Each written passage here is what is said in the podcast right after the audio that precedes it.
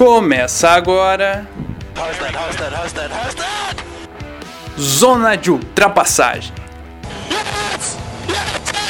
I'm moving up and down, side to side, like a roller coaster.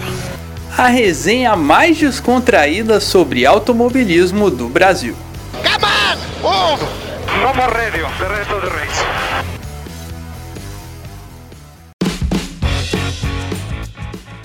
Fala galera, estamos começando mais um Zona de Ultrapassagem, bloco 1 começando aqui, episódio número 47 do nosso Zona de Ultrapassagem, quase no 50, quase um ano de podcast também aqui com vocês, vocês nos aguentando aí há quase 52 semanas, então muito obrigado a você que nos acompanha, e vamos aqui no nosso bloco 1 para falar da nossa Fórmula 3 que em breve retornará com modelos diferentes, com corridas não acompanhando exatamente a Fórmula 1, com esse novo formato e tudo. Iremos comentar mais em breve como tudo isso vai acontecer. Mas queria aqui já pedir para vocês nos acompanharem nas nossas redes sociais, arroba Zona de Ultrapass no Twitter, arroba Zona de Ultrapassagem no Instagram, e também nos acompanharem em todos os agregadores possíveis e impossíveis, criados e não criados ainda para vocês. Então acompanhe a gente no Spotify, no Google Podcasts, no Apple Podcasts, no Pocket Casts, no Breaker, no Radio Public, no Anchor, no Podcast Go e também no YouTube, onde nós postamos todos os episódios e também onde o nosso Gabriel Saf faz vídeos sobre a NASCAR. Você pode acompanhar lá todas as análises das provas dessa temporada que estão lá no YouTube para vocês. Então não deixem de se inscrever lá também. Ajuda muito, ajuda aí a nós crescermos também. Então é isso. Queria aqui dar as boas-vindas a Gabriel Soaf. Soaf, bem-vindo. Qual o seu destaque para a Fórmula 3 de 2021? Fala, João. Fala, convidados especiais que temos aqui nesse podcast, nos dois blocos, fica esse destaque, então já fica a expectativa para o bloco 1 e o bloco 2. A expectativa é que a gente tem muitos pilotos novatos na Fórmula 3, né? Muita gente chegando ali. Você vai ver as tempos das classificações, tá todo mundo assim com aquela estrelinha, né, que tem nos hooks, no asterisco. Então, bem empolgado para essa temporada. Né, o novo formato a gente já conhece, né, vem da Fórmula 2, é semelhante da Fórmula 2, diferença é que não corre mais com a Fórmula 2, né, e também, já dando um spoiler zaço do bloco 2, o nosso final de semana é mais do que especial, vendo Gustavo Frigoto, nosso companheiro de podcast, que não pôde estar aqui conosco, porque estava em Goiânia correndo na Stock Car. Ele falou sobre a prova, também vai falar nesse bloco 1, mas sobretudo né, lembrar dessa prova, desse dia marcante para esse podcast, nós que ficamos sabendo numa gravação de zona de ultrapassagem dessa notícia antes que a sociedade, né, e seguramos nossa emoção. E ele soltou pela primeira vez na mídia aqui no podcast, inclusive no primeiro podcast do ano. Então, um dia de muito júbilo, um de semana muito especial para a gente, meu caro João Rai.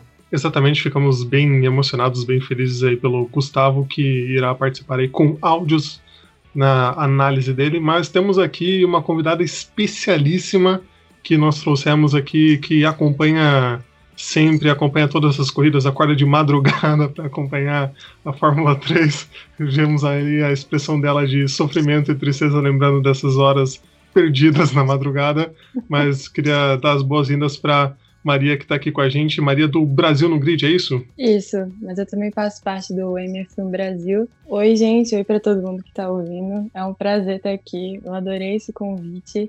Já vou aproveitar aqui, é, você perguntou qual a expectativa, assim, da temporada, da F3, assim, quem é que deve se destacar.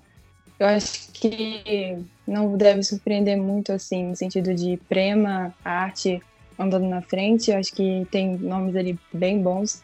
Então é sempre bom ficar de olho, mas eu acho que os rookies também, é, como vocês mesmos disseram, vêm muito fortes. Então acho que tem tudo para ser uma temporada tão boa quanto foi ano passado. Exatamente. Fórmula 3 e Fórmula 2 são sempre muito equilibradas, não é, Gabriel Saf? Muito equilibradas, mas eu queria dizer que você aproveita para tirar sarro dessa questão de horário, porque você não tem esse problema, né, seu safado? Morador de Portugal, então as provas são em horários mais acessíveis, né? Então ele tem essa facilidade, ele pode olhar com essa cara, ah, tem que acordar 5 horas da manhã para ver corrida. Até o ano passado ainda tinha que ficar achando o link, né, pela tipo web, pelo confins da internet. Agora, esse ano, a gente vai ter a transmissão né, na Band Esportes. Até a Maria está fazendo um sinal de glórias aos céus. Né? Uma grande notícia, uma grande novidade para a gente acompanhar melhor. Então, né, mas fica esse bater igual o garfo, despertador assim, mais 5 da manhã, com aquela cara de animação, pegando uma xícara de café. Mas quando o ronco motor, a gente se anima e fica feliz. Com certeza. É bem isso. A gente reclama, reclama, mas no final tá lá atento assistindo. Eu queria dizer que futuramente estarei aí com vocês, então estarei sofrendo também nas madrugadas. Não vai ser a temporada inteira assim de bonança e alegria. Uma hora Mas- de voltar, né, seu safado? Mas deixando a minha vida pessoal de lado, por favor, queria pedir pro Saf também, ele falou ali, fez uma prévia das mudanças do que nós teremos aí da temporada da Fórmula 3, eu queria pedir já para ele fazer esse resuminho aí do que será, como serão organizadas as etapas e onde teremos etapas aí da Fórmula 3 para 2021. É, e como eu disse anteriormente, né, o formato é parecido com o que a gente tem na Fórmula 2. É parecido não, é igual ao da Fórmula 2, né? É o mesmo, então quem acompanhou a primeira etapa ali da Fórmula 2 no Bahrein já teve uma noção, mas só para fazer esse recap, né, tem o qualifier normal na sexta, aí no sábado, né, pela manhã lá em Barcelona, no caso, vai ser a primeira etapa, que comecinho da manhã, tem a primeira corrida, que é o grid inverso do grid qualificatório que é para a prova de domingo, que é a terceira prova, ou seja, é vários grids, mas o grid inverso é entre os 10 primeiros. Então, inverte o grid. Aí tem essa primeira prova. Aí tem a segunda prova, que é os 10 primeiros invertidos dessa primeira prova. E aí a última prova, que é a que vale mais pontos, é a que corre com grid classificatório, né? Então, eles fizeram isso justamente porque tanto na Fórmula 2 quanto na Fórmula 3 até o ano passado, a corrida que valia mais pontos ela era no sábado. E querendo ou não, a atenção das equipes fica mais voltada, vamos dizer assim, para as corridas no domingo, né? Domingo é as corridas que chamam mais atenção, porque é a prévia da corrida da Fórmula 1 mesmo. Então ganha mais destaque, né? Tanto na mídia e etc. E às vezes acaba que a corrida de domingo entrega um resultado meio enganoso, né? Porque tem um grid divertido, às vezes um cara larga bem. Óbvio, o cara larga bem e defender é um bom sinal, óbvio que é. Mas às vezes não é o cara que tem melhor performance, né? Tanto nos treinos, etc. Então é importante essas mudanças para os pilotos mostrarem mais braços. Na Fórmula 2, muita gente já ressaltou isso.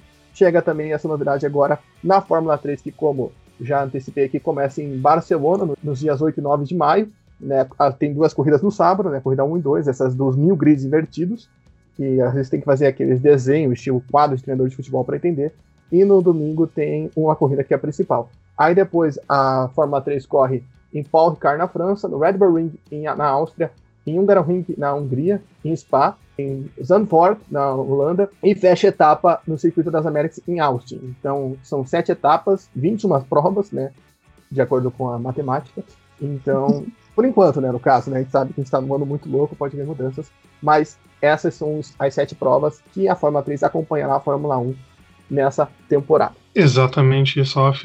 Inclusive, vale lembrar aí que também, além de fazer essa mudança da prova principal para o domingo, eles condensaram essas três provas para render mais e para economizar em verbas, porque estamos em, um- em mais um ano pandêmico, as equipes querem cortar custos, querem ter essa economia para que possam seguir trabalhando. né, as equipes de fórmulas menores da, né, das categorias de base têm menos dinheiro ainda do que as da Fórmula 1, então é mais complicado para elas e aproveitam aí esse revezamento, mais ou menos, né, que nem sempre vão correr junto ali, mas esse revezamento com a Fórmula 1. E agora, antes da gente discutir aqui, nós três, vamos ouvir um áudio de Gustavo Fregoto, especialmente aqui para nos falar sobre as expectativas dele para a Fórmula 3, aí a análise de Gustavo Fregoto, nosso piloto. Solta o som, DJ.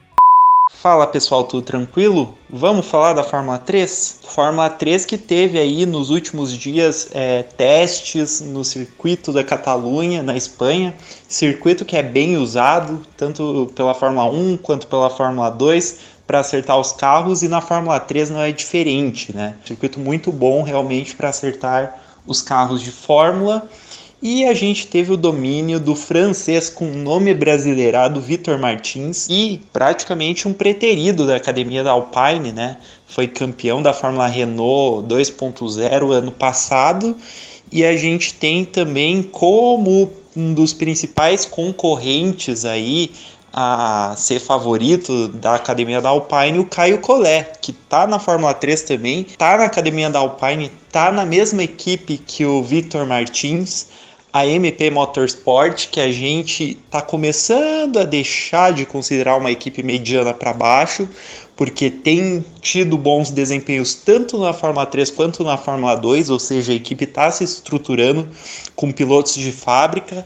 o Caio Collet não teve um desempenho tão animador quanto no Red Bull Ring, que ele liderou treino. Ele foi apenas o oitavo em uma das sessões e ficou um pouco, tanto quanto atrás do seu companheiro de equipe, o Vitor Martins, ele que foi vice-campeão da Fórmula Renault 2.0. Outro postulante que é bem cotado para o título e que é da academia de pilotos da Mercedes é o Frederick Vest. Ele fez um bom ano ano passado, postulou o título também e esse ano é um dos favoritos. A Prema, que é uma equipe sempre muito forte, que parece pelos treinos não ter se acertado tanto ainda. Ela está com uma certa dificuldade aí na Fórmula 2 também.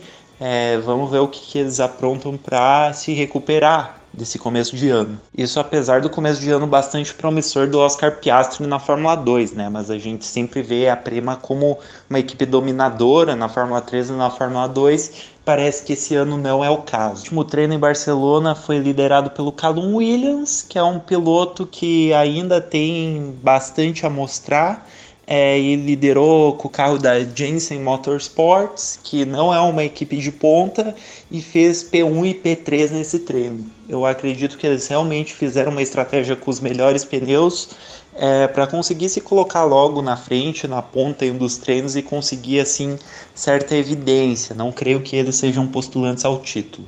Os três nomes que acredito que vão entrar nessa briga do título é o Alexander Smolyov, que é piloto russo da arte, mostrou ser bastante promissor nas outras categorias de base. É, a gente também tem o Clement Novalak, que foi um baita de um kartista e também está se adaptando. É um piloto bem, bem rápido. Outro piloto francês. E por último, também é bastante interessante a gente ver a saga dos pilotos americanos. O Logan Sargent, que é uma das esperanças dos Estados Unidos na Fórmula 1, é também um baita de um kartista, foi rivalzaço do Novalak no kart. E o Juan Manuel Gomes, né, que a gente lembra daquele acidente horrível que acabou resultando no falecimento do Antoine Hubert. Ele se envolveu é, e teve uma recuperação ali lenta. Ele volta às pistas, volta à Fórmula 3, ainda com um pouco de dificuldade de pegar o ritmo, e a gente vai ver essa saga, né? Se ele vai conseguir se recuperar, porque também era um piloto muito rápido. E é isso, galera. Fica aí a minha análise da Fórmula 3. Desejo tudo de bom a vocês. Até a próxima.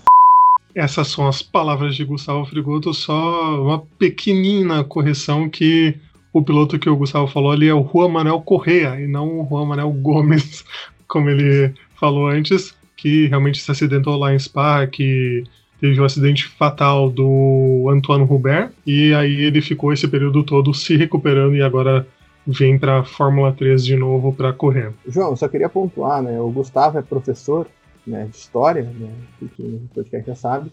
E eu fico imaginando uma aula dele, né? Esse começo, vamos falar de Fórmula 3? Ele deve ser aquele cara que, na aula da lá pausada, né? Hoje nós vamos falar sobre a Primeira Guerra, daí você o Mundial. Então, é, é, é esse tipo de professor eu vejo no Gustavo Frigoto. É um grande exercício imaginar Gustavo Frigoto dando aula de história. É isso mesmo. Mas nos ensina bem. Estamos aprendendo. Mas para a gente começar aqui, a nossa análise de cada equipe do nosso grid da Fórmula 3. E para primeiro lugar, já para colocar aqui, vamos com a Prema. Olha aí que, que coincidência. Mas queria pedir para Maria o que, que você acha que pode ter da Prema. O Gustavo fez ali uma prévia dizendo que eles nos treinos não demonstraram ter aquela força de outros anos, mas ao mesmo tempo tem essa tradição, eles que vêm com o Dennis Hogger desse ano, o Arthur Leclerc, que competiu com o Gianluca Petekoff no ano passado lá na Fórmula Regional Europeia, e o Oli Caldwell, que é o terceiro piloto aí da equipe. Então, Maria, você acha que esses três podem dar conta do recado para a Prema ou vem para um ano que talvez seja diferente aí para a equipe? Assim, a gente só teve dois testes até agora, né? E esses dois testes, apesar da Prema não ter apresentado assim resultados, digamos assim, na frente, andando sempre lá na frente, sempre entre os top 10 e tal, é aquela coisa. Eu acredito assim que eles tenham muito dados em relação a todos esses circuitos, são muitos anos assim andando na frente teria que ser uma mudança muito drástica, coisa que não aconteceu na categoria, no carro, para poder eles é, simplesmente pararem de andar, assim. E sem falar que eles estão com um line-up é, de pilotos muito bons, assim. O Leclerc ele vem de, vem de vice-campeonato na Fórmula é, Regional Europeia. O Denis, eu nunca sei falar o nome dele direito. Perdão, Denis. É Dennis Holger, que ele é norueguês, ele, ele é piloto da academia da Red Bull. Ele competiu ano passado na, na FF3, né? Terminou em 17 no campeonato. E também ele andou na Fórmula Regional, terminou em sétimo. Assim, é um piloto que tem um, um currículo bom. E também tem o, o Oliver Caldwell, né? Que ele é britânico, também correu ano passado, não teve um resultado tão bom assim, mas é, terminou em 16 na frente do Dennis Holger mas eu acho que são pilotos ainda em formação, porém ainda muito consistentes, assim, acho que eles podem sim dar um certo trabalho para, digamos assim, é, os outros pilotos, as outras equipes, principalmente os outros pilotos da arte, né, que é a, é a outra equipe que é muito bem contada na F3, então eu acho que, digamos, a Prema meio, não vou dizer que ela está escondendo o jogo, mas ela já tem uma data, então ela só precisava ir lá fazer os testes e certificar de como é que tá o carro, como é que você deu uma evoluída e tal. E eu tenho certeza que. Não tenho certeza, porque não tem como a gente ter certeza na vida, assim. Mas existe uma grande probabilidade de, quando chegarem no, no teste, quando chegar em Barcelona, no dia de free practice, né, de treino livre, você já vai ver, assim, ela começar a apontar, assim, tipo, oi, estou aqui, sabe? Oi, sumida, eu diria os outros. Não, eu só queria pontuar que essa desconfiança, acho que da Prema, além dos tempos nos testes não terem sido tão bons, vem do fato que nessa temporada a Prema não está com os campeões. Né? Porque, por exemplo, no último lineup delas, você tinha o Frederic Vest, que era o tão campeão da Fórmula Regional Europeia, e você tinha o Oscar Piastri, que era o campeão da Fórmula Renault. Hoje você tem o Vitor Martin, que foi o campeão da Fórmula Renault, não Martins, né? Gustavo Frigoto abrasileirou o nome do, do Vitor Martin, né, ele tá na MT Motorsports e o Gianluca Petekoff foi preferido pelo dinheiro, né? Toda aquela situação que a gente acompanhou no ano passado. Então acho que é por isso também tem essa desconfiança. Óbvio, que com todo do que a Maria falou, dados, isso faz muita diferença. Eu não vejo, tipo, a Prema nem brigando. Não, a Prema vai estar lá em cima. A questão é que a gente tem que saber como esses outros pilotos que chegam com o renome vão lidar em outras equipes. Mas com certeza a Prema vai estar nas cabeças. Uhum. Exatamente. Acho que a Prema é uma das equipes que não faz muita escolha errada. Ela vai naquele certeiro porque sabe que pode ter um, um retorno no futuro. É uma equipe que já tem aí vários anos de muitíssima experiência. Então ficaremos de olho aí na, na Prema, na equipe italiana. Ô, João, só pra finalizar a prema, o Dennis Hauger, ele correu na Hightech no passado, né, na Fórmula 3, e ele conseguiu um pódio, né, ele conseguiu um pódio na corrida da Hungria e chegou no terceiro lugar na segunda corrida, na corrida do domingo. Exatamente. E seguindo para nossa segunda equipe do grid, vamos com a Arte, já citada aqui também, que vem com Frederic Vest, outro veterano da categoria, Alexander Smoller também, e Juan Manuel Correa, o equatoriano-americano, não sei como dizer, que já dissemos aí que se recuperou de um acidente gravíssimo e vem para correr nessa temporada. Salaf, você acha que a arte, até pelos resultados e pelos pilotos que tem para tentar incomodar, tentar ser essa pedra no sapato da Prema também? Eu acho que sim, eu acho que é uma temporada que promete da arte, porque os nomes, por exemplo, o próprio Gustavo Frigoto citou todos os nomes, né, seu pré, né, ele falou ali, ele citou todos eles, os três pilotos, como favoritos dele, e eu concordo. Para mim, em questão de nome, né, não, não, não vendo a equipe, eu acredito que o Frederic Vest tem muito potencial para ser um favorito. Pensando assim, se a gente for pensar num nome favorito, até por ser um piloto que uhum. ano passado andou lá na frente, andou lá em cima, né? Andou ali no meio de Logan Sargent, de Theo Porchet, de Oscar Piastri do Lyle Lawson, né? Dos cinco primeiros, ele é o único que ficou na categoria, né? Então, Pochel, o Lion Lawson e o Piastri estão na, na Fórmula 2. O Logan Sargent ainda não sabe, ele pode estar na categoria ou não, né? A gente vai falar isso daqui a pouco. Mas ele vem com esse potencial, né? Ele, como eu disse, já foi campeão da Fórmula Regional Europeia. Ele tem essa bagagem muito interessante, né? Então, eu acredito que sim, ele pode vir a ser um piloto aí com chance de título, brigar lá em cima, né, nesse pré-temporada, ser o favorito. O Alex Molhar chega para o seu segundo ano aí na arte, ele que ficou em 11 lugar no ano passado, né? Ele ainda estava ali, teve como companheiro o Theo Purcher, que foi uma sensação, né? O Sebastian Fernandes que não ficou, então ele fica como remanescente, mas tem o potencial também, como o Gustavo falou, foi também muito bem na época de kart e também pode fazer uma grande temporada. E eu acho que o Roman é o Correia, óbvio, ele pode com certeza ter essas provas, mas já é uma vitória só o fato de a gente ver esse cara correndo de novo.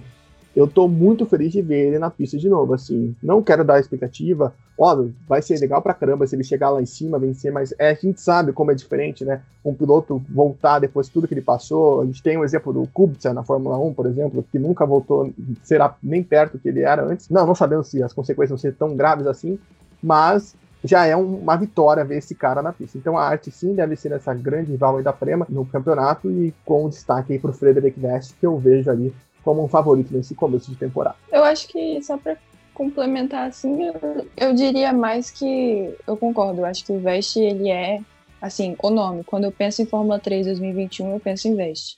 No Juan, eu acho que o caso dele é muito assim, é, digamos assim, excepcional, sabe? Uma exceção porque ele entrou justamente na Fórmula 3 porque quando antes do acidente é, ele corria na Fórmula 2, né? E aí, quando ele volta agora, ele volta na F3 simplesmente porque ele tem que voltar a se readaptar. Ele tá, é, digamos, aprendendo a andar de novo. Imagina pilotar um Fórmula, um monoposto, né? E eu tava lendo até uma reportagem sobre ele, como é que ele andou nos testes, e ele dizendo que ele sentiu muita dor porque ele ainda tinha alguns pinos ali na perna. Então, quando é, tinha, digamos assim, alguma pressão aerodinâmica ali e tal, aquilo ali é, pressionava os pinos e fazia com que ele sentisse mais dor do que ele já sente. Teve até uma hora na, na reportagem que ele disse que existe sim, por exemplo, a possibilidade de no futuro, quando ele ficar mais velho e tal, existe sim a possibilidade de ele amputar a perna. Então, assim, é, o como o caso dele é excepcional e como é bom ver ele correndo. E porque, tudo bem, ele é tão concorrente quanto os outros, mas isso tudo que ele passou e ele conseguir ainda pilotar e tentar competir nessa categoria é incrível, assim. Então, parabéns pro Juan.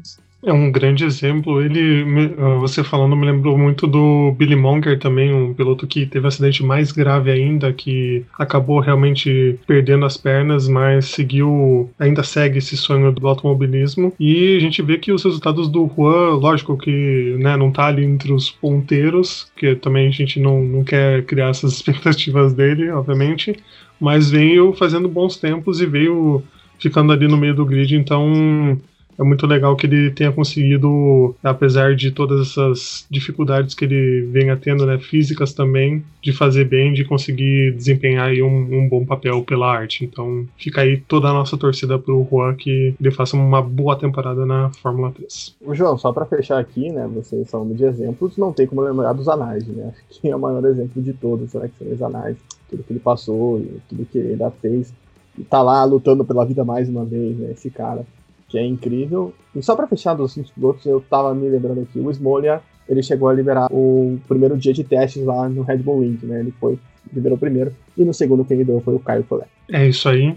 Então seguimos agora com a nossa próxima equipe da nossa análise, que é a nossa gloriosa MP Motorsport, que vem com um trio de respeito que é Vitor Martin, Caio Collet e Timen van der Helm, o holandês. Então, um trio que a gente vê com bons olhos e que pode surpreender, colocar a MP num patamar mais alto ainda do que ela já esteve. MP que, graças a Maria, pude conhecer virtualmente a responsável uhum. pelas mídias sociais. Muito simpática, muito legal. Mas eu queria pedir até para Maria o que, que ela acha aí desse trio. Não conhecia ainda o piloto holandês, mas o Collet e, e o Vitor Martin dispensam apresentações, são grandes pilotos, né? Sim, com certeza. É, eu tava falando com a Lou, só que quando eu tava falando com ela, só parece que só o, o Caio e o Vitor tinham sido anunciados. Ele, o Vanderham não tinha sido anunciado ainda. Mas é, eu virei para ela e falei: Lô, e aí? Mais um ano tendo que lidar com a torcida brasileira, né? Porque, para quem não sabe, ela é ADM da MP Motorsport, então ela gerencia é, o Instagram, o Twitter, as redes sociais da equipe.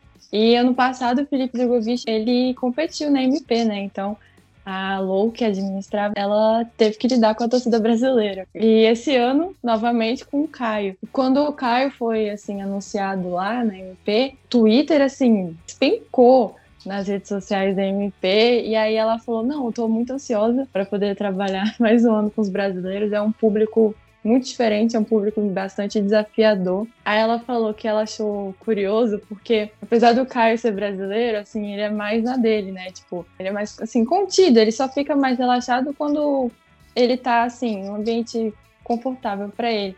Já o Vitor é uma pessoa mais extrovertida. E que você pensa, geralmente, a priori, você pensa, ah, é um francês, então vai ser uma pessoa mais fechada, né? Mas não, o Vitor é uma pessoa mais descontraída, assim, tanto é que você vê, às vezes, ele até interagindo com os próprios fãs brasileiros. Criaram até um fã-clube, é, Vitor Martão Brasil. Enfim, aí ela falou que vai ser um ano que as redes sociais da MP têm tudo para poder crescer e que ela tá bem ansiosa para mais um ano com a torcida brasileira. É uma, uma equipe que já está ficando com um ar brasileiro aí.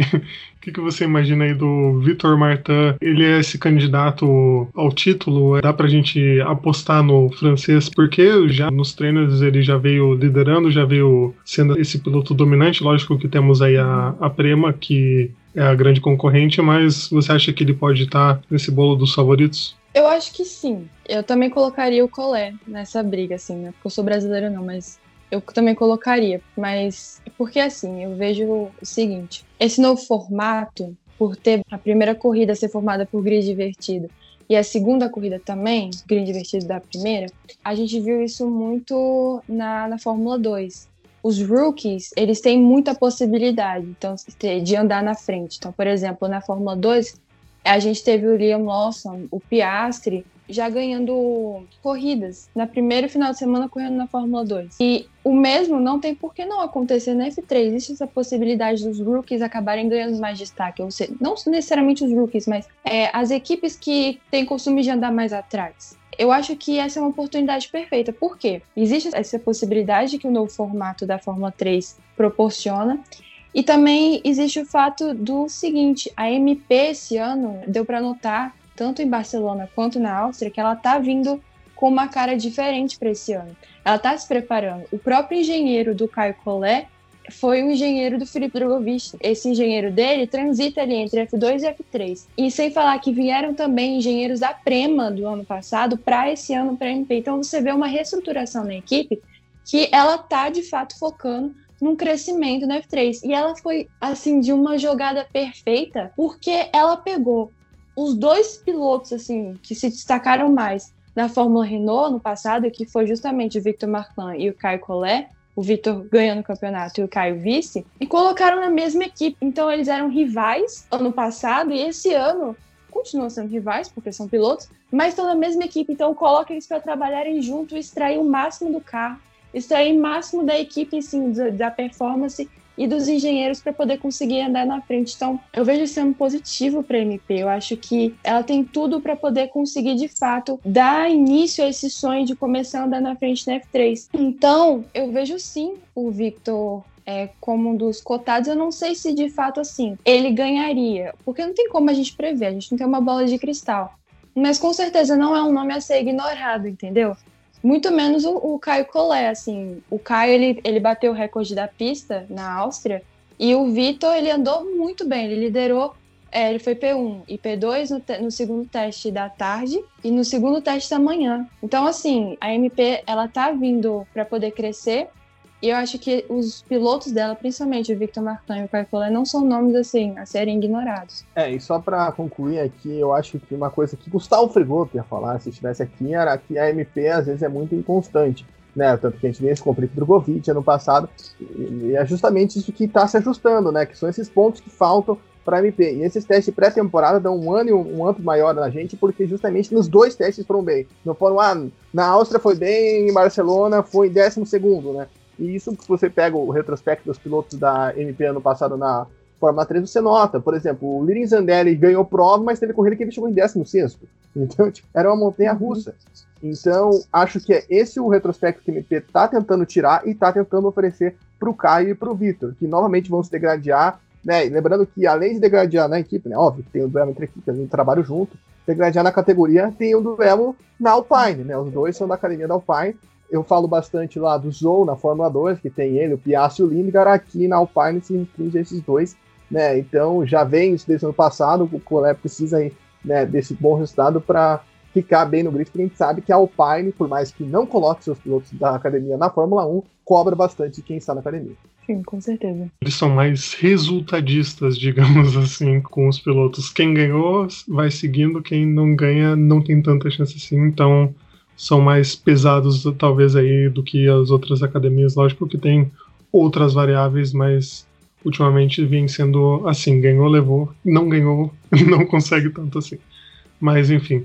E seguimos agora com a Trident, outra equipe italiana que vem com Jack Durham, o australiano, o Clement Novalak, o francês, e o David Schumacher completando o trio. O Schumacher e o Novalak já. Acho que os, os três já estiveram na Fórmula 3 no ano passado, então já tem uma experiência prévia e vão aí tentando talvez conseguir um, um, aumento de desempenho da Trident, que já teve anos mais dourados, né, Sofia? O que, que você imagina que eles podem ter? Ah, a Trident até fez um bom ano no passado, né? Foi vice-campeão, né? Se for comprar o Mundial de Construtores, se for considerar o Mundial de Construtores numa categoria normal, foi a campeã, né? Porque a Prema não conta. Então, é, eles têm uma, uma equipe de destaque, né? Na, na Fórmula 3. A gente tem meio que esse preconceito. Nossa, eu agora me toquei que eu falei do Lisendev, mas o Lisendev era da Trident, não da MP. Então fica aqui meu pedido de desculpas, mas de qualquer forma, a MP continua com aquela oscilação. Mas a Trident também tem esse ponto, ó. Já joguei aqui sem querer, querendo pra cá. Mas, né, ano passado, eles tinham o David Beckman, que está agora né, na Fórmula 2, né, que ganhou várias provas, né, ele foi um piloto de muito destaque no passado, a gente sempre falava dele, né, ele foi muito bem no campeonato, tanto que ele está agora na Fórmula 2 e também ganhou destaque, né? Por mais que tenha sido lá, graças ao grid divertido, conseguiu né, subir ao pódio já. Então, foi o sexto colocado no campeonato. Então, a Trident tem essa performance. Agora você tem como principal destaque o Clement Novalak, né, que chega da Carlin, né, ele que conseguiu ali alguns pódios na temporada ano passado. Desse trio aí foi o único que pontuou, né? tanto o Schumacher tanto o Dohan não chegaram a pontuar, porque eles estavam em equipes mais fracas, né? O, o Dohan estava na HWA e o David Schumacher, ele, correu a maior parte da temporada pela Charru, perdão, e depois nas últimas provas ele foi para Carne, né? Era parceiro lá do Igor Fraga naquela Charru que era uma charrete, como já diziam outros. Então, fica esse destaque aí, o Novalak é a grande esperança. E só para ressaltar uma coisa importante, o David Schumacher não é irmão do Mick Schumacher, né? Às vezes as pessoas confundem, ele é primo, ele é filho do Ralf. Isso, é, eu também destacaria o Clement. Acho que ele é um piloto bom, é um piloto, como até o Frigoto ele frisou, tem um bom histórico no kart. É, eu acho que acaba acontecendo isso, né? Quando você tem três pilotos, uh, de acordo com o andar da carruagem, ou seja, com o andar da temporada, você vai vendo uma, digamos assim, uma pirâmide construindo na própria equipe, né? São três pilotos, então é natural que às vezes um fique se destacando mais, o outro dá uma ajuda e o terceiro uma mão assim extra. Então, eu apostaria assim, qual se destacaria na? Eu acho que o Novola, com certeza. Eu vejo ele talvez brigando pelo título, é muito difícil dizer, mas eu vejo ele dando um certo trabalho ali pro Vest. E assim, a Trident, ela tem eu acredito sim nela andando bem esse ano, assim. Ela terminou o, o campeonato ano passado em segundo, né? Então eu vejo que ela tem potencial para progredir mais ainda. Ela tem um lineup bom. O Schumacher, ele é um bom piloto, óbvio. Tem bastante coisa para poder evoluir, todos os pilotos têm. Mas eu daria um destaque especial ao Nobla. Apesar do Dorno ter andado bem, agora, se eu não me engano, nos testes de Barcelona, ele terminou P3 e P2, P3 no teste da segunda manhã e P2 na primeira P3, na P2. Mas é isso mesmo. É, eu acho que a Trident ela tem potencial para poder evoluir mais nesse campeonato. Ela tá com um lineup bom e eu, eu indicaria como mais forte o novo. É isso aí. E vamos agora com a High Tech, que vem com o, uma dupla de, com mais novatos: o Jack Crawford, o americano, o Ayumu Iwasa e o Roman Stanek, que já tinha corrido antes. E os, os dois jovens se destacando, né, Maria? Os dois tiveram bons desempenhos na, na base, tanto vindo dos Estados Unidos, depois correndo na Europa. O Ayumu também correndo lá na Fórmula 4 asiática, depois indo para a França e sendo campeão da Fórmula 4 francesa. Então você imagina aí que eles podem fazer um ano de afirmação, porque na high-tech talvez não tenham essa condição de estarem tão bem, mas que podem chamar a atenção das outras equipes, né? Sim, exatamente isso. É, talvez eu não veja, é, por exemplo, o Crawford ele lutando pelo campeonato. mas eu vejo ele muito, como você disse, é, se mostrando, se revelando, se desenvolvendo e, portanto, atraindo outras equipes. Ele fez assim, teve um bom desempenho, por exemplo, na Fórmula 4 alemã de ano passado. Ele terminou em segundo, ele foi vice-campeão. É, na Fórmula 4 italiana, ele terminou em, em, sexto. E lembrando também que ele é piloto da Red Bull. Então, assim, eu vejo muito esse, esse ano como desenvolvimento, não só para ele, como também para o Ayumu e para o Stanek. Então, assim, é, high-tech esse ano, não sei se vai andar na frente, mas, de novo, eu acho que esse novo formato tem tudo para poder ajudar nessa evolução dos pilotos e até mesmo da equipe na categoria. Então, acho que tem sim potencial para ser um ano positivo. É, cabe só lembrar que o Sanek também foi amaldiçoado pela carroça da Charru, né? Então ele também era mais um que estava na Charru ano passado. E a Maria faz até um sinal de cruz credo aqui, que foi um difícil. Principalmente para nós brasileiros, né? Porque tínhamos representantes da Charru. E fica só o destaque, né, também, os dois pilotos são da Red Bull, né, tanto o Crawford, tanto quanto o Izawa. E lembrando, né, que ano passado quem era o grande nome da Hightech era o Ryan Lawson, então aqui daí dá, tá a prova, né, que você consegue, óbvio, depende de como tá o carro, etc, mas uhum. há uma chance de você chamar a atenção. O Ryan Lawson, obviamente, né, tinha todos os holofotes em cima dele, né, por toda a base que ele tinha, mas dá para você conseguir chamar a atenção um carro da Hightech. E lembrando que o japonês aí ele vem também com esse hype do Tsunoda, né? Esse hype da Honda, etc, Red Bull, então vamos ficar de olho como vai ser isso e também se não vai ter adulteração dos motores. Polêmico. Polêmica. Não fui eu, foi o Felipe Drogovic que trouxe isso quando falamos esse assunto no podcast, então, de forma subliminar. Ok, ok. Recebemos a mensagem, não, né? Vamos aguardar aí maiores informações. Mas. Recebemos uma mensagem da FIA, mudem de assunto, por favor. É, mudem de assunto, por favor. Estão censurados. É, uma bandeira preta aqui pra gente. Seguimos agora com a HWA, que vem com o Matteo Nanini, o cara que vai correr 45 corridas esse ano, porque ele corre Coitado. a Fórmula 2 e a Fórmula 3. Esse, esse cara é maluco, não sei como. E corre junto com ele o Oliver Rasmussen, o dinamarquês, e junto com eles Rafael Villa Gomes, o Safir, que é fã de pilotos hispânicos. Temos aí um mexicano, Rafael Vela Gomes, para correr. O que, que, podemos dizer desse trio maravilhoso, Saf, da HWA? É um trio aí que é uma mistura sensacional de povos, de culturas, né? Um mexicano, um dinamarquês e um italiano, né? O Matteo Nanini que até conseguiu um certo destaque na Fórmula 2, né? Ele conseguiu fazer pontinhos ali, né? Com o carro da HWA, que é o pior do grid da Fórmula 2, né? Na nossa opinião aqui, já falamos isso antes. Se não é o pior, é um dos piores. Então, ele conseguiu ali até ter um desempenho acima do esperado. Então, fica aí de olho para ele. Óbvio que não dá para esperar muita coisa aqui na Fórmula 3, né? Tem todas as limitações do carro, etc. Essa era a equipe que o Enzo Fittipaldi corria no passado, né? Cabe aqui ressaltar. Então, fica aí esse ponto. Matheus Alini vai ser bem conhecido justamente por isso, né? Por ser esse cara que vai estar tá lá no paddock, né? O pessoal da Fórmula um vai estar olhando, caraca, esse cara não para de correr, velho. Tipo, ele acho que tá com muita vontade de se mostrar, então. Mas é legal a gente ver quando o piloto tá assim, é porque ele tá com muita sede mesmo de fazer um, um ano bom de. Também tem dinheiro, né? Obviamente, também é um grande provedor de dinheiro, né? A equipe deve ficar muito feliz com esse cara, né? Então é um grande agrado para os olhos da Race Lab. O Oli Rasmussen, ele foi o cara que ficou ali na sombra do Arthur Leclerc e do Petekoff no passado na Fórmula Regional Europeia, né? Ele ficou ali né, em terceiro lugar, ou seja, também dá para a gente ficar de olho, ter um olhar um pouquinho nele, que ele pode ele, apresentar algumas coisas legais. Enquanto aquele campeonato estava polarizado, ele, ele ganhou seis provas, né, então, inclusive até ajudou ali o Petekoff naquela reta final, o Petekoff estava meio que não conseguia chegar lá na frente e ele ajudou o Petekoff a ser campeão, então nossa torcida está com o Rasmussen por conta desse bom grato que nos deu, e o Rafael Villa Gomes, né, piloto mexicano, não sei porquê, tem sempre um carinho especial no meu coração, ele correu a Fórmula 3 asiática esse ano, não foi tão bem, né, já conseguiu um pódio na Fórmula 4 britânica e na Fórmula 4 francesa.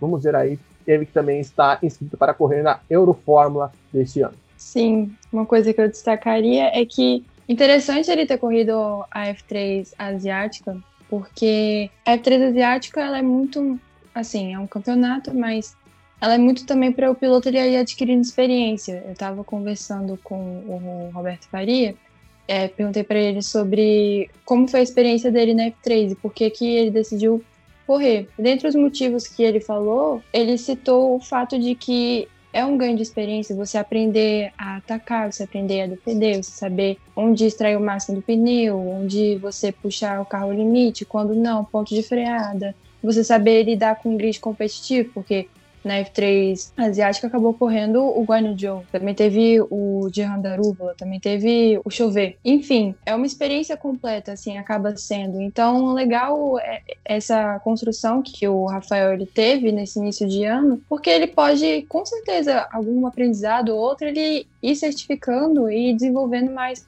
na pista agora para a FIA F3. Mas, no geral, assim, também sobre o Nanini, uma coisa curiosa é que o calendário da F3 ele tá sob constante mudança e já teve várias alterações de datas em relação aos testes pré-temporada, né? E antes do último, penúltimo reajuste, é, os testes da F3 e teste da F2 iam cruzar em Barcelona. Então, ele literalmente ele tinha que sair de um carro e pular pro outro, porque ele ia ter, assim, fazer um malabarismo, porque ele tá correndo tanto na Fórmula 2 quanto na Fórmula 3. Então, eu fico imaginando, aí não aconteceu, né? Porque teve, reformularam é, o calendário e acabaram separando. Mas imagina se tivesse acontecido, o, como é que ele enfrentaria isso e como é que seria o impacto na própria equipe, né? Em termos de, assim, acervo de dados e saber como é que ele é, iria performar. Então, assim, é curioso essa participação dele, tanto na Fórmula 2 quanto na Fórmula 3 esse ano. É o Beto Monteiro das fórmulas, podemos dizer assim.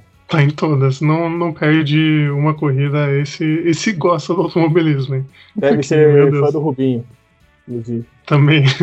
Se não tivesse pandemia, o Rubinho tava. ia virar um Globetrotter, né? Ia viajar pelo mundo correndo categorias. O Rubinho é o Mas- Mas... dele, do Nanini, se duvidar, hein? Vamos averiguar essa informação. né? Olha aí. Cadê o João Kleber aqui para nos ajudar? Mas seguindo, vamos agora com a Campus Racing, que tem um trio diferente. Com Laszlo Toff, lá da nossa querida Hungria, o Lorenzo Colombo italiano e o Amaury Cordel, que eu não, não sei como no meu francês estou devendo aqui, que ele é belga. Então, um trio que veio se formando aí nas categorias de base europeias, o Laszlo correndo na Fórmula Renault, o Lorenzo também correndo na Fórmula Renault, tendo um desempenho um pouco melhor, e o Amaury também na Fórmula Renault e também não tendo aquele desempenho. E Maria, o que, que você pode imaginar, projetar desses três que vão correr aí nessa equipe tradicional espanhola? De novo, eu acho que vai ser mais um ano de ganhar experiência. O Colombo, ele fez um ano, assim, bom, ele terminou em quinto lugar na Fórmula eh, Renault ano passado. Começou a aparecer mais ali pro final do ano, assim, dar as caras, fazendo se destacando na qualificação, na, na corrida. Eu acho que ele, digamos assim, é o nome que mais se destaca, ao meu ver, nesse line-up da Campus. Não é uma equipe de ponta, tanto na Fórmula 3 quanto na Fórmula 2, mas ainda ela, assim, tá em construção tal. Ela terminou ano passado, se eu não me engano, em sétimo. Então, eu acho que vai ser, assim, um ano de ganhar experiência para os pilotos e, mas o pensamento talvez similar ali com os pilotos da Hightech, deles aproveitarem esse novo formato, conseguirem ali resultados bons, chamar atenção ali para as equipes de ponta da categoria, falar, hum, esse garoto aqui pode ser bom. Por exemplo, esse, esse Colombo aqui, esse italiano pode ser bom, vem aqui para Prema, ou coisa assim parecida. Então, eu vejo mais ou menos assim esse ano da Campus e na Fórmula 3. É, a Campos que está nesse processo de reformulação, né? Depois que o Adrian Campos morreu, né? Tem toda essa questão envolvida a equipe. Então é complicado, né? São pilotos aí que tem essas. A o Colombo, além dessas outras campanhas, ele tem como destaque também o terceiro lugar na Fórmula 4 italiana, que ele conseguiu, mas isso lá em 2017, ou seja, já faz um tempinho. Mas só apostas, né? Apostas para ver quem consegue chamar a atenção, né? Quem consegue chamar a atenção. O Amari Cordel também conseguiu um primeiro lugar na Fórmula 4 espanhola, né? Fica aqui esse destaque, que estava quase esquecendo desse ponto. Então, vamos ver aí quem consegue destacar no carro que também no teste pré-temporada já mostrou ali não ser dos melhores, né? O nosso glorioso Lazo Top foi o último no, em ambos os treinos livres em Barcelona, então dá para esperar eles ali atrás e tentando surpreender, tentando ali dar aquela escalada, porque a gente sabe, é engraçado que a Fórmula 3, como tem muitos carros, às vezes um cara terminar em 18º é destaque, daí quem não acompanha fala, mas como assim? Não, assim, Uhum. 30 carros, o cara largou em 20 Eu lembro que ano passado o Igor Fraga tinha essa questão, né? O Igor Fraga terminou uma prova em 13º, e aí o pessoal, a gente falava, não, o Igor Fraga se destacou, fez uma corrida boa, mas ele terminou em 13º. mas pô, ele passou 15 caras durante a prova.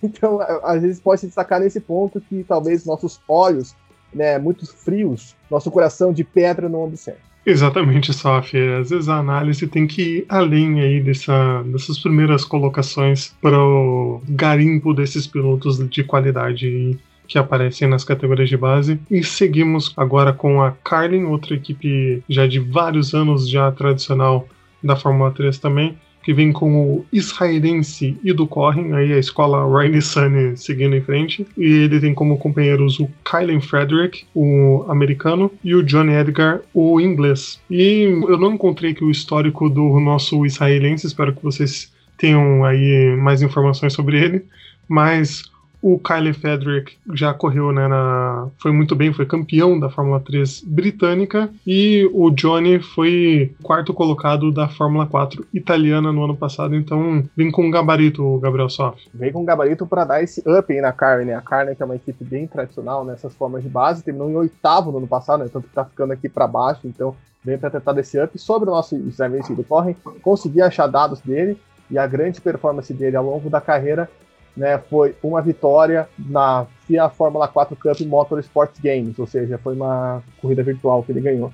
Né, não, mas tem outros resultados aqui, ele correu em algumas outras formas, né, ele correu pelo Fórmula 4 italiana, ele correu a Eurofórmula, conseguiu um, um pódio na Fórmula 4 alemã, que ele correu no passado, mas vem aí tentando, conseguiu pódios também na Eurofórmula, correu na Toyota Racing Series ano passado, é um cara que vai tentando aí, traz uma rodagem, mas o grande foco, né, da Carmen para esse ano fica com o Frederick e também com o Edgar, né? Como você disse, pilotos que têm bons resultados, né? Tem alguns títulos ao longo da carreira aí nas bases, né? Da Inglaterra e da Itália, então tem, tem um olho, né? Para a gente de ouro para tentar essa reconstrução, né? Para ver se a Carmen consegue aí, né? Nessas provas escalar, né? Conseguir botar algum deles no grid, porque ano passado a equipe ficou muito dependente ali das boas performances do Novalak, tanto que o outro carro ficou uma, um troca-troca de piloto. E teve a Camaro Das também, mas o segundo carro ali ficou um troca-troca ali, tanto que terminou com o David Schumacher. Sim, era exatamente isso que eu ia destacar, essa inconstância né, nesse número 27, e quanto isso também deve ter afetado a, o próprio campeonato da Karin, né? Ela terminou 2020 P8 no campeonato dos construtores, então talvez esse ano ela consiga se achar mais né? Ela tem pilotos bons, óbvio.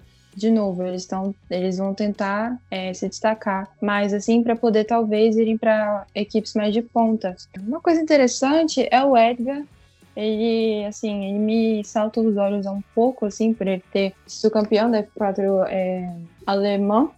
E também ele é, terminou em quarto lugar, F4 italiana. Então, acho que a Karen ela tá com um line-up bom e suficiente assim para poder conseguir se desenvolver mais na categoria, como vocês mesmos disseram. Acho que é um ano de evolução, tanto para os pilotos quanto para a própria equipe. Exatamente, esperamos aí melhores dias para Carlin, que merece aí ter um melhor desempenho com esses pilotos que prometem. E seguimos agora com a Genzer Motorsport, essa equipe suíça que vem com Callum Williams, que é veterano de Fórmula 3, mais uma temporada aí. Vem com Pierre-Louis Chauvet, e, é, o francês, e Philippe Hugran, o romeno. Então temos aí um trio diferenciado e com dois pilotos que hum, se destacaram também na categoria de base, até vocês citaram aí a nossa famosa Fórmula 3 asiática, se destacaram, né, Maria? Sim, isso que eu ia falar, o Chauvet, assim, olhos nele, assim, é um piloto que ele terminou, eu tava particularmente torcendo por ele na F3 asiática, ele terminou em, P2, ou seja, foi vice-campeão da F3 esse ano, e também ano passado ele terminou F3 FIA em 19 é, Fórmula Regional Europeia, ele também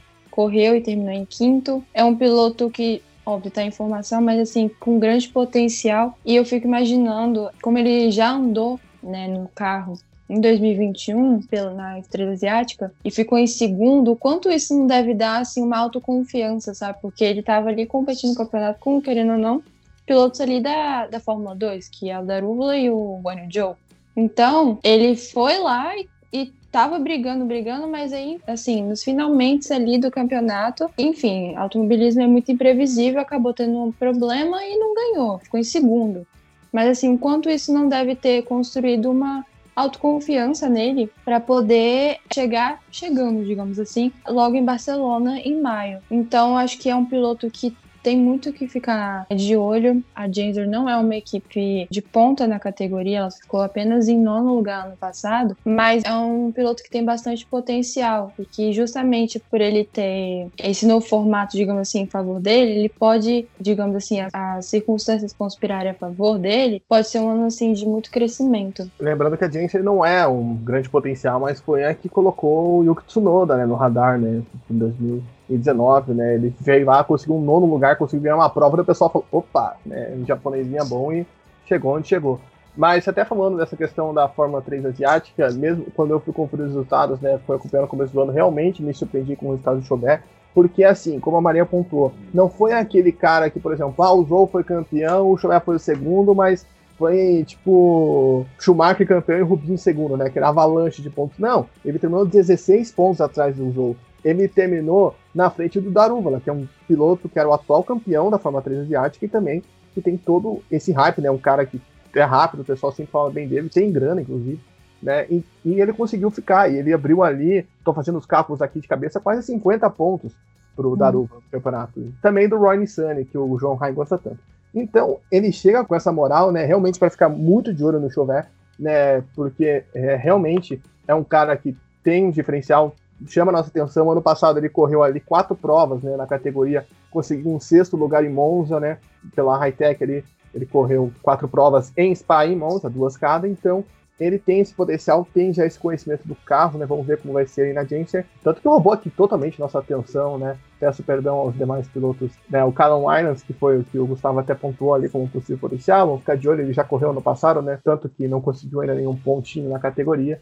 E o nosso glorioso Philip Ubram, né, que chega vindo da Fórmula 4 italiana, espanhola, né, ficou em 8 e décimo, ele que já é um veterano da equipe, né, ele correu essas categorias pela Genser Motorsports na Itália e na Espanha. E lembrando que o pessoal vai correr muito a Fórmula 3 asiática por ser bem fora de época do calendário do automobilismo normal, então não tem esse conflito de agendas para ir para a Ásia, que a gente sabe que também Agora com a pandemia é mais complicado de acontecerem essas viagens, tem que ficar lá em isolamento e tudo antes de correr. E o Salaf me lembrou aqui também que a Toyota Racing Series não aconteceu, então atraiu mais gente ainda para a Fórmula 3 asiática para ter essa competitividade maior ainda na categoria. Então, essa é a justificativa de ter tanta gente boa indo lá para a Ásia correr na Fórmula 3 asiática. É, só para pontuar aqui, ela Toyota Series ela aconteceu, mas ela aconteceu só fechadinha para pilotos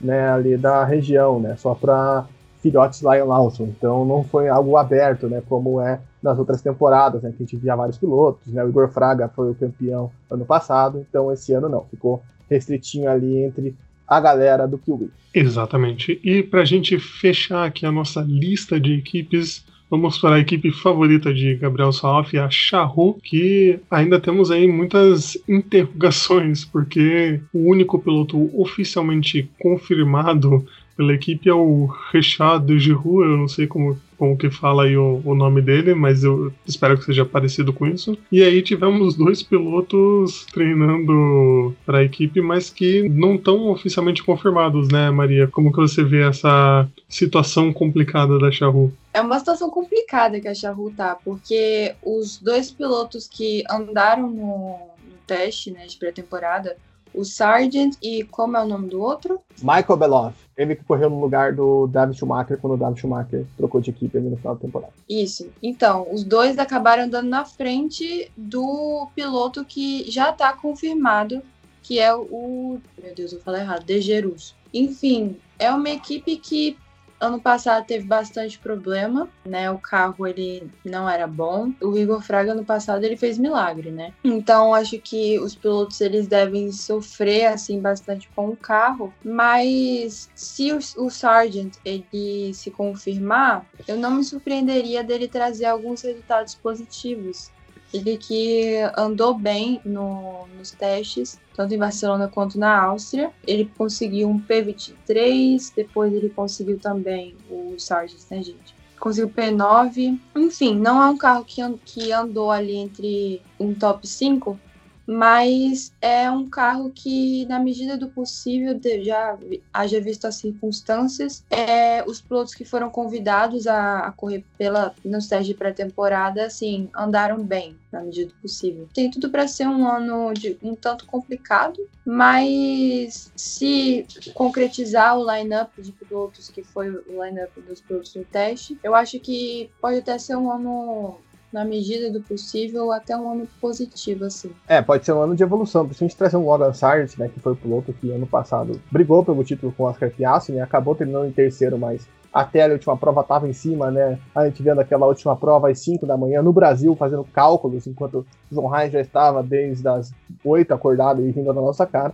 Então, aquela prova louca lá, que foi decidido o campeonato, que o Sargent acabou tendo alguns problemas. Mas realmente é um nome de peso, né? O Sargent que ainda falou, estava até conversando sobre isso antes do programa, né? Falou que ia embora, que ia voltar para casa, mas agora tá aí, né? Ainda dependendo um pouquinho também de grana, né? Para confirmar essa vaga. E só para deixar, não deixar o nosso Rejade Gerroux, como já diria João Rai, né? com seu belo francês, ele foi segundo colocado ali em categorias de Fórmula 4 francesa, na Júnior e também na principal, né? E no campeonato lá que a gente falou do nosso israelense, ele ficou em quinto.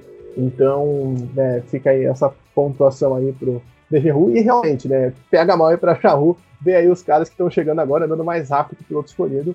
Mas com o Sargent ele tem uma expectativa aí de que a gente tenha um carro da Charru e não uma charrete. Exatamente. Esperamos aí que a equipe tenha algum desempenho com mais qualidade. E eu queria hum, trazer antes aqui da gente ir para nossa reta final uma pergunta extra aqui para Maria. Eu queria perguntar para ela como que foi esse título do Rafael Câmara, o WSK Supermaster Series de kart, que temos aí, né, o Rafael Câmara surgindo no kartismo, quem sabe aí no futuro indo para as fórmulas de base. Como que foi isso, Maria? Então, eu tenho que admitir que a parte do kart eu sou um pouco leiga, assim, eu não acompanho tanto quanto eu acompanho os monopostos.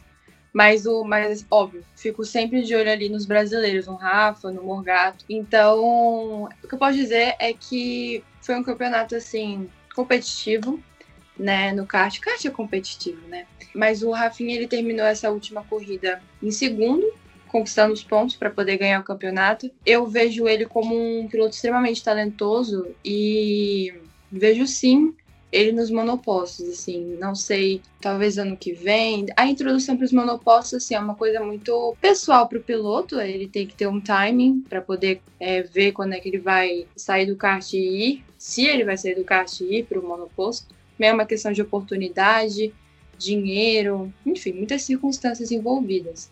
Mas falando do talento em si, do Rafa, eu vejo ele como um piloto muito bom, uma promessa, assim. é, eu consigo vislumbrar ele ali como quando a gente fala, por exemplo, de Drogovic, de Collet, de Gianluca Petekoff, eu consigo começar a colocar ali o nome do Rafa Câmara, assim. É, eu acho que é um piloto extremamente talentoso e que a gente deve sim ficar de olho. Só para fechar, João, uma coisa interessante que o Rafa Câmara ele ficou na frente ali do Andrea Kimi Antonelli, sim, o Kimi por causa do Kimi Raikkonen, e é da Mercedes, e o Arvid Lindblad, que é da Red Bull. Ou seja, dois caras aí que são de grupos, né? A gente sabe o quanto esse pessoal tenta filtrar ali para pegar os melhores, e o Rafa Câmara conseguiu ali andar na frente. Então, é um resultado espetacular do nosso pernambucano. Exatamente. E agora, pulando um pouquinho de categorias, vamos fazer o, o que a gente já faz tradicionalmente no nosso bloco 1, quando temos prévia de corridas da Fórmula 1, que é tentar imaginar e apostar errado no pódio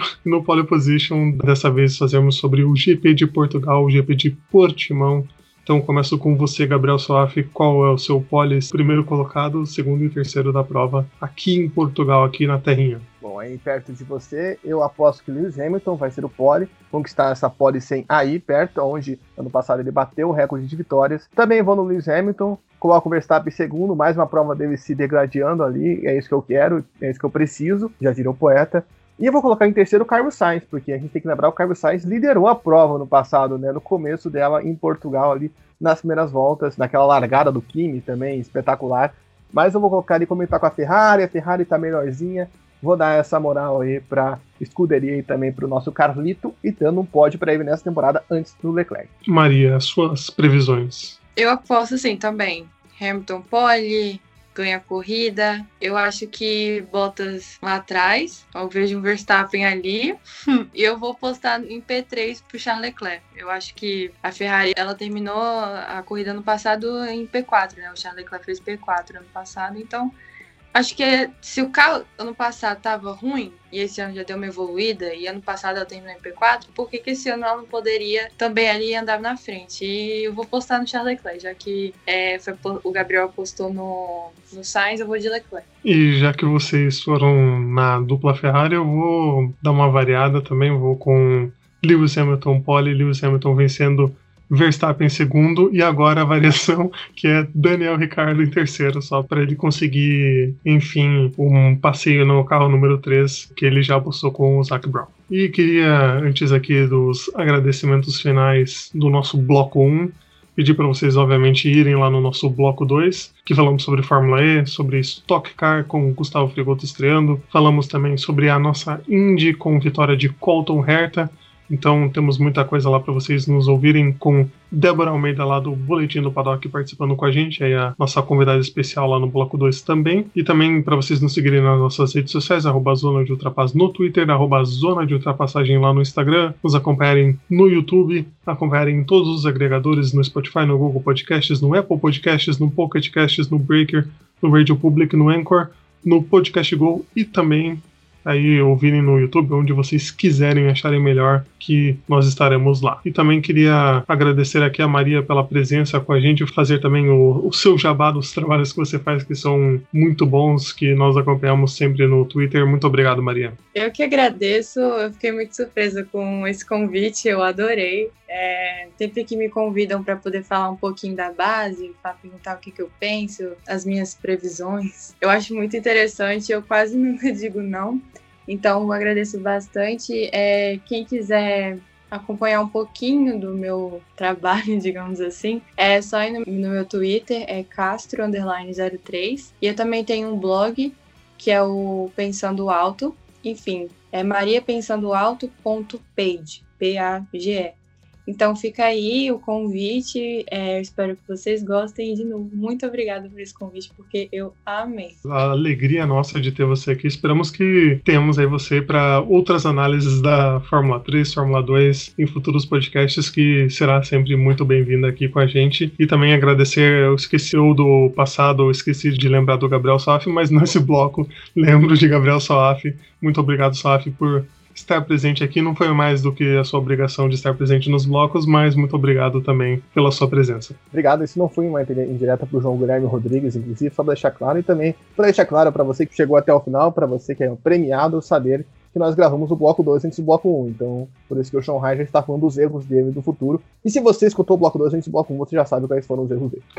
É uma confusão do tempo, mas não. O João Guilherme tem outras ocupações aí, nem sempre pode estar aqui com a gente, mas está nos nossos corações. Então, muito obrigado a todos vocês que nos ouviram e não deixem aí de escutar o bloco 2 se vocês não escutaram, porque tá muito legal. Faça aquele intervalinho, vai tomar aquela água, fazer aquele pit stop que voltamos já já. Então, falou, até mais.